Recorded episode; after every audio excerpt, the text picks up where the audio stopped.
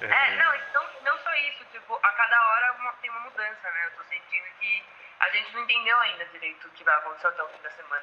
Pode ter muita coisa mudar ainda. Se você é ouvinte fiel do Expresso, deve ter tido uma sensação de déjà vu. O coronavírus continua a se espalhar pelo mundo. Se não é o caso, fica tranquilo que a gente te explica. Esse somos eu, Isabela Menon e o Maurício Meirelles há sete meses no episódio do Expresso Ilustrada em que a gente falava sobre os impactos da pandemia na cultura. E o primeiro impacto você lembra: tudo fechou. Talvez dê para perceber na nossa voz que a gente estava perplexo. Chega a ser engraçado a gente ouvir isso de novo, porque muita gente não estava entendendo que, de fato, estava para acontecer, ou ainda não tinha se dado conta de que essa paralisação fosse durar tanto tempo, com grande impacto econômico para o setor. É verdade. E em sete meses, ou 30 episódios, muita coisa mudou. Até os apresentadores do Expresso, porque na época eu apresentava com Maurício Meirelles. Algumas coisas não mudaram daquele episódio para agora, como o nosso trabalho, que continua sendo feito à distância, e a falta de perspectiva clara de quando a pandemia vai terminar. Ou até as inúmeras trocas de áudios de WhatsApp, né, Léo?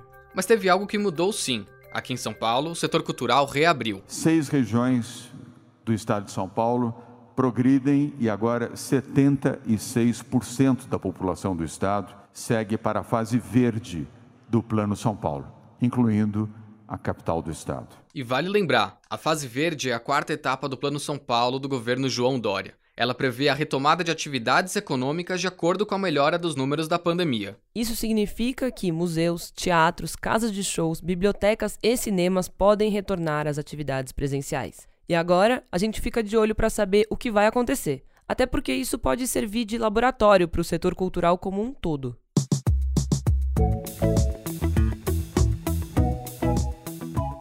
Esse é o Expresso Ilustrada, o podcast de cultura da Folha, que tem episódios novos todas as quintas, às quatro da tarde, e está disponível em todas as plataformas. A edição é da Natália Silva. Eu sou Isabela Menon. Eu sou Leonardo Sanches. Continua com a gente.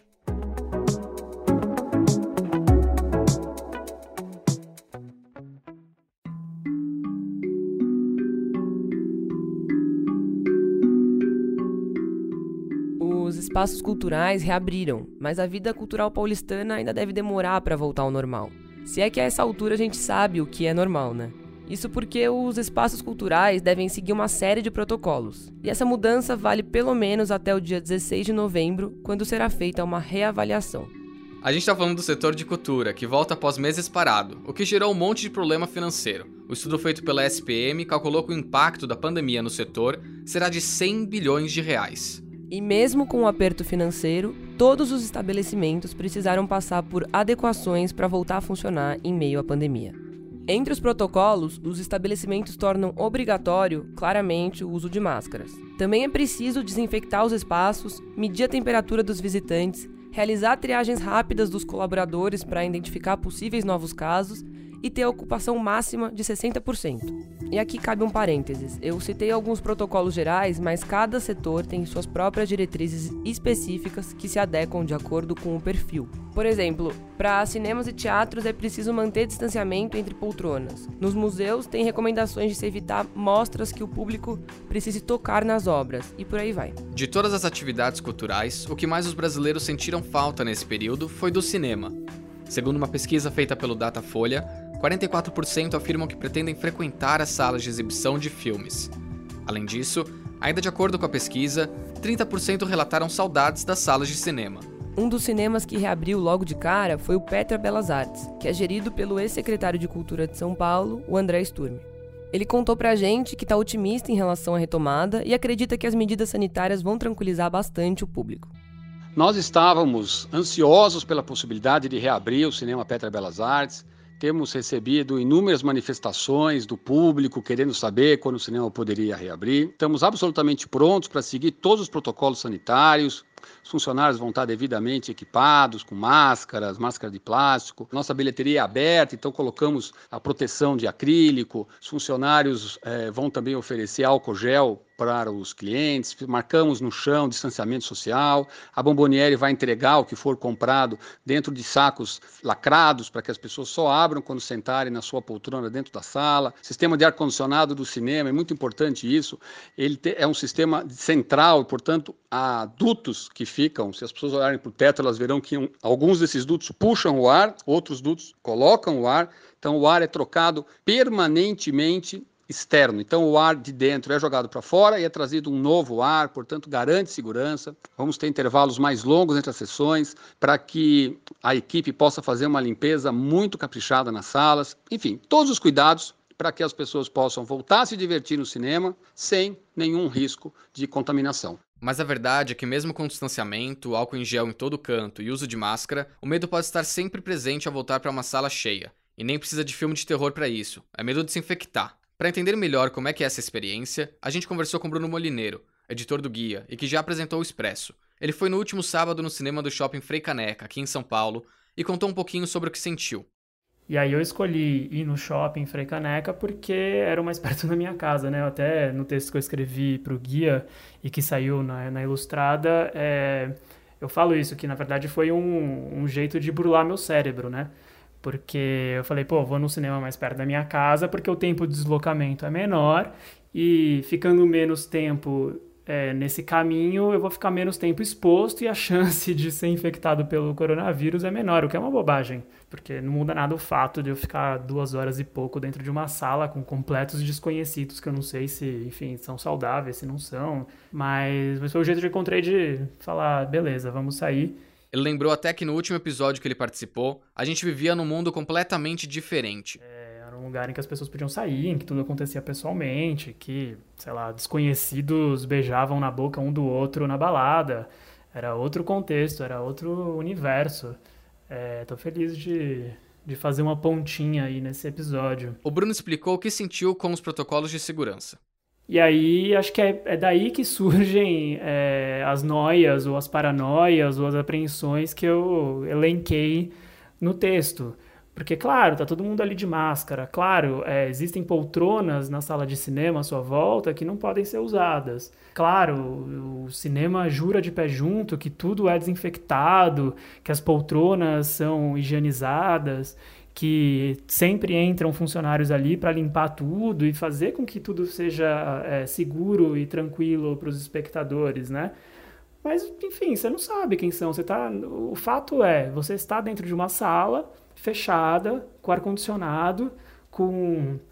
Na, na sessão que eu fui, tinha umas 10, 12, 15 pessoas que você não tem a mínima ideia de quem são, você não tem a mínima ideia de como elas estão lidando com a quarentena, e, e é isso. É, e aí tem os agravantes, né? Porque, claro, o cinema pressupõe é, pipoca. E aí, quando as pessoas estão comendo a sua pipoca, elas não estão de máscara, né? É, o cinema pressupõe também a tosse, né? Eu acho que a tosse é a grande pandemia do mundo, porque isso já acontecia é, antes. Eu acho que as pessoas guardam a tosse elas ficam sem tossir durante semanas, meses, para poder gastar a tosse na sala de cinema. Nunca vi um lugar para as pessoas tossirem tanto quanto no cinema. E a gente perguntou se ele voltaria ao cinema depois dessa experiência. Ele disse que para isso tem duas respostas. É, a primeira é profissional. E aí é sim, claro. Se for necessário voltar a, a ver um filme, a encarar um cinema, a encarar um teatro, a encarar um museu, eu vou com certeza. É, eu acho que faz parte da, da, da, minha profissão, da nossa profissão, né? Ainda mais trabalhando no núcleo que mexe com cultura, que, né? que trabalha com isso. É, inclusive, certamente irei em exposições que, que vão abrir, em, não sei se em cinema, a não sei que tenha um filme que eu queira muito ver, ou que seja importante ver, mas nas peças que estrearem, acho que com um pouco de parcimônia e cuidado, Sim, mas do ponto de vista pessoal, vocês me perguntarem, Bruno, você, pessoa física, é, no seu final de semana para descansar, espairecer, para ter um momento de lazer, Você vai no cinema, no teatro, no museu? Aí minha resposta é não. E aí eu vou preferir ficar em casa. E no caso do, do cinema, vou aproveitar as plataformas de streaming, que tem uma série de filmes ótimos lá. E no caso dos filmes novos, é, tem uma série também de festivais de cinema que mostram as estreias, a Mostra Internacional de Cinema de São Paulo entre elas, que, enfim, trazem filmes recentes, novos, que ninguém viu, para você ver online, pela internet, com, enfim, ingressos baratos, né? É, eu vou mais por aí. Apesar das salas de cinema aos poucos retomarem as atividades, os filmes que estão em cartaz ainda não são grandes lançamentos. E isso está acontecendo não só em São Paulo, mas também no Rio. A Carolina Moraes, repórter da Folha, conversou com algumas pessoas do setor de cinema e explicou pra gente um pouco sobre esse cenário. Então, nesse primeiro momento aqui em São Paulo, deve se repetir o que aconteceu nas outras capitais que passaram por esse processo de reabertura, que é a exibição de filmes clássicos, blockbusters, lançamentos de distribuidoras independentes. Então, a UCI, por exemplo, que já reabriu em outras cidades do país, está exibindo Mari João, que é um filme que estava em cartaz antes dos cinemas fecharem. Tem títulos como Harry Potter e a Pedra Filosofal, A Ilha da Fantasia, que é um terror mais recente, também aparece na programação. E aí a expectativa do setor é que os grandes títulos comecem a chegar no fim de outubro, que é o caso dos Novos Mutantes e de Tenet, que entrou no circuito americano durante a pandemia também. E ela ainda fez uma previsão para o início do ano que vem, que pode ser que tenha muito lançamento para pouca sala. O Ricardo de Fini Leite, que é o presidente da Federação Nacional das Empresas Exibidoras Cinematográficas, me disse que, de maneira geral, o setor não está muito preocupado em ficar sem lançamento para os próximos meses. E isso mesmo com as produções de filmes que foram interrompidas por causa da pandemia, com alguns adiamentos de filmes importantes desse ano, como foi com 007 recentemente, né? Mas que a preocupação que fica, na verdade, é para o próximo ano, porque como muitos títulos foram represados pela pandemia, é capaz que exista uma oferta muito grande de títulos, principalmente a partir de janeiro de 2021. Bom, a gente já falou bastante de cinema por um episódio, né? É uma área que, além de ter sido muito afetada economicamente, vem pressionando o governo pela reabertura. Lembra aquela pesquisa que a Isa citou no começo do episódio? Depois do cinema, o que os brasileiros mais sentem falta são os shows. E as casas de shows também podem retomar agora. O protocolo para esse tipo de estabelecimento é um dos que mais me chamou a atenção por parecer muito difícil de controlar.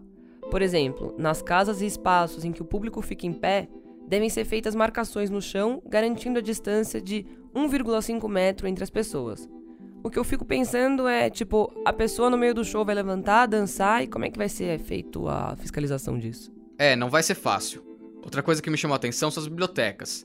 Estudar com os amigos vai ser difícil, já que nas mesas todos devem ficar a um metro e meio de distância. E tem mais: os livros que forem emprestados e devolvidos vão ter que entrar numa quarentena de 7 dias.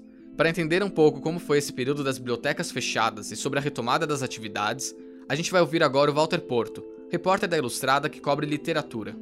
A gente perguntou para o Walter se a gente pode dizer que a pandemia escancarou o fato das bibliotecas sofrerem por falta de recursos e investimentos.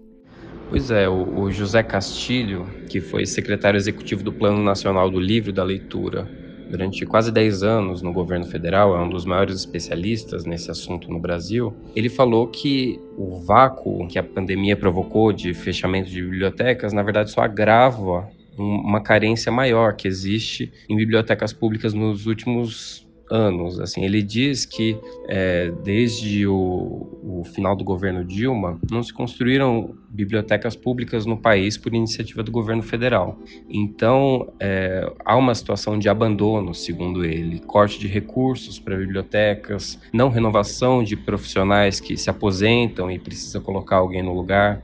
Ele diz que não, se investe menos hoje em formação de profissionais para cuidar das bibliotecas e na, na, no investimento nos prédios mesmo e nos acervos das bibliotecas em si. E ele explicou qual o efeito das bibliotecas fechadas na vida das pessoas, que é bem diferente do fechamento dos cinemas e teatros. No caso das bibliotecas públicas, o seu fechamento também significa para muita gente a privação do acesso ao livro, né? E aí a privação do, de ler literatura, mas também de estudar, de fazer pesquisa. A pesquisa mais recente do Retratos da Leitura, que é a que faz o panorama, de como as pessoas leem no Brasil mostra que 34 milhões de pessoas no Brasil frequentam bibliotecas. Aí, contando as que usam para pegar um livro, para sentar lá para pesquisar ou para só ficar lá como um, um, ambiente de convivência, né? Que também é, um, é, é algo importante que a biblioteca oferece esse lado centro cultural da biblioteca, mas 70% dessas pessoas que acessam bibliotecas são das classes C, D e E, que concentram, aliás, 27 milhões dos leitores no Brasil. São pessoas que, para muitas delas, os livros são considerados caros demais, elas não têm é, possibilidade de comprar um livro quando dá na telha. E aí você não ter acesso ao acervo de uma biblioteca faz com que você não tenha acesso também a livros. Bom, até agora a gente falou sobre cinemas, casas de shows e bibliotecas. Mas tem um setor que estava pronto e que deve ser aberto logo, que é o dos museus. Quem vai explicar pra gente sobre isso é a Clara Balbi, repórter da Ilustrada. É, o pessoal dos museus está louco para voltar há muito tempo, já há três meses. Galerias de arte também é, têm essa percepção. E eu conversei há um tempinho atrás, alguns meses atrás, com a Marília Bona, que integra a diretoria brasileira do ICOM, o Conselho Internacional de Museus, e ela me explicou que existe um motivo é, científico, por assim dizer, é, mas um motivo muito claro para essa animação toda, que é os museus são considerados um dos lugares mais seguros é, em meio a essa pandemia, um dos lugares é, fechados, é claro, né? Não, não se compara a, convivência ao ar livre, em que, segundo especialistas, a taxa de contágio é, é muito menor. O que a Marília falou nessa conversa foi que é, como são ambientes já muito controlados, os protocolos que a gente vem usando em outras áreas são muito facilmente aplicáveis. Então você consegue, por exemplo, de fato, determinar o caminho que o público faz, monitorar se as pessoas estão de fato fazendo distanciamento social, é, de fato limitar a entrada do público, é, que é uma coisa que talvez né, em outros lugares sejam é, experiências um pouco mais traumáticas em termos de controle de, de grande contingente de, de pessoas. A gente ouviu a Clara falando dos museus, mas tem o teatro, em que a situação é um pouco diferente. Apesar da permissão do governo para reabrir as portas, muitos não devem retomar as atividades presenciais por enquanto. Por exemplo, isso vai acontecer no Teatro Municipal, no Teatro Porto Seguro, Teatro Alfa, na Fiesp, no Sátiros e no Teatro Oficina. E quem vai ajudar a gente a entender o porquê disso é de novo a Clara Balbi. Na verdade, o teatro não é um setor tão diferente assim do cinema ou dos shows de, de música. É, acho que Existe uma, um complicador a mais, por exemplo, em relação ao cinema, que é o fato de que não só o público né, tá presencialmente ali correndo risco de se contagiar, mas também os atores, o que envolve uma série de é, precauções a mais. Uma delas, que é uma pergunta ainda que existe dentro do meio esses atores seriam obrigados a usar máscara ou não e o quanto isso prejudicaria o, o formato do teatro. É, a grande diferença, eu acredito, em relação ao cinema, em relação aos shows do teatro, é o fato de que é bem mais. É um setor que é, envolve muito menos dinheiro. É, embora ele, é, os musicais, principalmente aqui em São Paulo, tenham um, um, uma economia muito ativa, eles não têm o mesmo poder de pressão é, sobre o governo federal, por exemplo, que os cinemas, que de fato capitanearam esse movimento para uma reabertura em São Paulo. A Clara ainda explicou como o fato do teatro ter menos dinheiro que o restante faz com que eles tenham ainda mais medo de retornar às atividades eles se perguntam se, adap se adaptar aos protocolos faz sentido. Especialmente num, num, momento de insegurança ainda, a pandemia não acabou. É, então, mesmo que eles reestreiem, existe a questão: e se é, alguém, um dos atores, pegar Covid? Você vai ter que cancelar a temporada inteira. É, E se você é, fizer toda a adaptação pra, com todos os protocolos, etc, etc, mas não aparecer público nenhum. Então, é, existe um, um, temor que é talvez redobrado, existe um risco maior é, envolvendo os teatros. E é por isso, inclusive, que a Associação dos Produtores Teatrais Independentes, a PTI, não está recomendando que os seus associados retornem aos espetáculos presenciais esse ano. A Clara conta também qual a aposta para o futuro entre os grupos de teatro que apostaram no formato híbrido nessa quarentena. Olha, como muita coisa dessa pandemia, ninguém sabe o que será feito desse teatro virtual. Quando eu conversei com os produtores, há mais ou menos um mês, é, surgiram inúmeras possibilidades. Alguns deles, foi o caso do Grupo Mais Lútil, lá do Recife, falou: ah, é uma possibilidade de repente começar a fazer isso entre as temporadas, como uma maneira de a gente conseguir algum dinheiro enquanto a gente não está se apresentando e poder desenvolver outros projetos. Outros apostaram num formato híbrido, em que você é, conseguisse, agora que já existe essa expertise, né, que os atores aprenderam a dominar toda essa parte do audiovisual para transmissão, é, que eles conseguissem fazer uma peça e ao mesmo tempo transmitir ela para pessoas que estão né, em outras cidades, em outros estados. Mas, é, ao mesmo tempo, tem, tem bastante gente que fala que não, que é, embora tenha sido uma experiência super interessante, não aguenta mais, quer muito voltar para o palco e que é, isso vai ficar aí como uma história de uma pandemia. Vale lembrar que aqui em São Paulo alguns teatros pretendem sim voltar, enquanto os outros é, já fizeram uma programação virtual que eu me lembre, o Itaú Cultural é um que pretende voltar nesse formato híbrido, filmando as peças que eles vão é, apresentar no próprio palco. E o Porto Seguro também é outro, já está acontecendo, né? Ele já está fazendo uma programação nesse sentido. Alguns outros teatros, de, de fato, devem voltar. Como devem voltar, a gente ainda não tem muita noção. E ela explicou se essas peças deram algum lucro no período de isolamento. O que é, os produtores contaram é que não. Eles não conseguiram muito lucro. Embora, na maioria das vezes, é, o, o, preço, né, tipo, o investimento inicial para você fazer a peça tenha sido muito baixo em relação a um, um espetáculo normal, assim, um espetáculo físico, né? É estranho fazer essas distinções, mas é, tempos de pandemia acho que são necessários. Então, o Ricardo Grassoni, que é um produtor aqui de São Paulo, me contou que é, era possível você fazer um, uma peça virtual muito bem, com equipamento, alugando equipamento, remunerando é, atores, etc., por mais ou menos 20 mil. Quando uma, um espetáculo teatral normal, e a gente não está falando aqui de musicais, superproduções, um monólogo ia custar mais ou menos em torno de 80 mil e uma peça com quatro pessoas chegaria a 300 mil, por exemplo. Antes de a gente encerrar, como a gente disse no começo, São Paulo está na fase verde. A próxima e última etapa é a azul, que permite a retomada de festas, baladas, presença de torcedores em eventos esportivos e grandes shows com público em pé.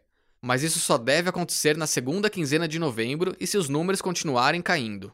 E é bom lembrar que, mesmo que os aparelhos culturais estejam reabertos, não significa que a pandemia acabou. Por isso, para quem decidir sair de casa, lembra da máscara, do álcool gel, de lavar a mão toda hora e manter a distância do amiguinho.